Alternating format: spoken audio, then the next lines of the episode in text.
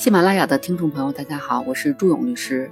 本期节目，我们一起聊聊，在婚内夫妻一方向另一方出具的声明，在双方离婚时，能不能视为一方对于财产的处分呢？通常法院会怎么认定？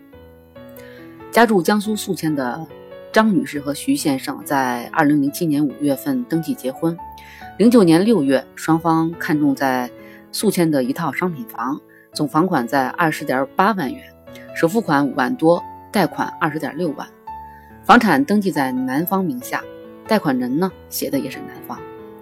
直到二零一二年的三月份呢，这套房子的房产证才办理下来。同年六月，男方给女方书面写了一份声明，主要内容是位于什么位置的房产产权证上的产权人为徐先生，现声明该房屋实际由张某用婚前自有财产十万元购买。产权人应为张女士，测此声明，徐某签字，年月日。一晃就到了二零一六年，张女士一纸诉状将徐先生告到法院，要求与徐先生离婚，并主张徐先生名下的房产是自己的婚前财产，并出具了徐先生之前写的那份书面声明，以及购买房屋时从张女士银行转账的资金往来明细。但徐先生并不同意这种说法，他认为房子是双方婚内购买的，贷款人写的也是自己，应当属于夫妻共有财产。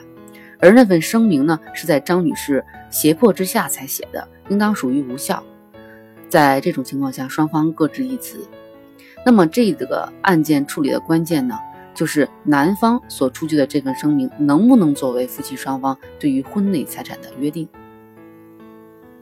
在这起案件中，首先，这对夫妻购买房产是在结婚之后购买的，也是在结婚之后取得的房产证。虽然是张某个人财产出资，但是以徐某的名义办理的银行按揭贷款，并以夫妻的共同财产去还贷，所以房产应当认定为张女士和徐先生的夫妻共有财产，这是其一。第二呢？我国婚姻法明确规定，夫妻可以对双方的婚前财产或者婚内财产进行约定，约定对双方均具有法律效力。而结合本案呢，徐先生出具的这份声明虽然是单方作出的，但其中的内容呢，正是对徐先生对于婚内财产的一个处分行为。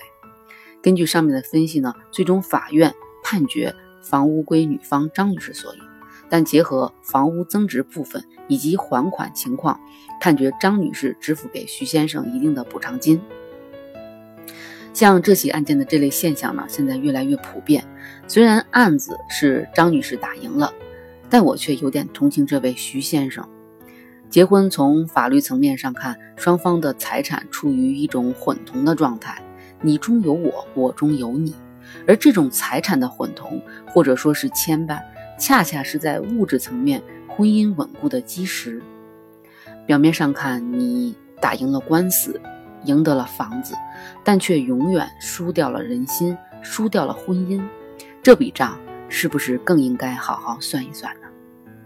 如果您在生活和工作中遇到法律上的困惑，在没有聘请专业律师的情况下，不妨先自己动手学习一下相关的法律知识，只需要花上五分钟。搜索公众号“中律有声”，进入法律问题超市，自助解决你的法律难题，做到有的放矢，防患于未然。好了，今天的节目就到这了，感谢你的收听，我们下期再见。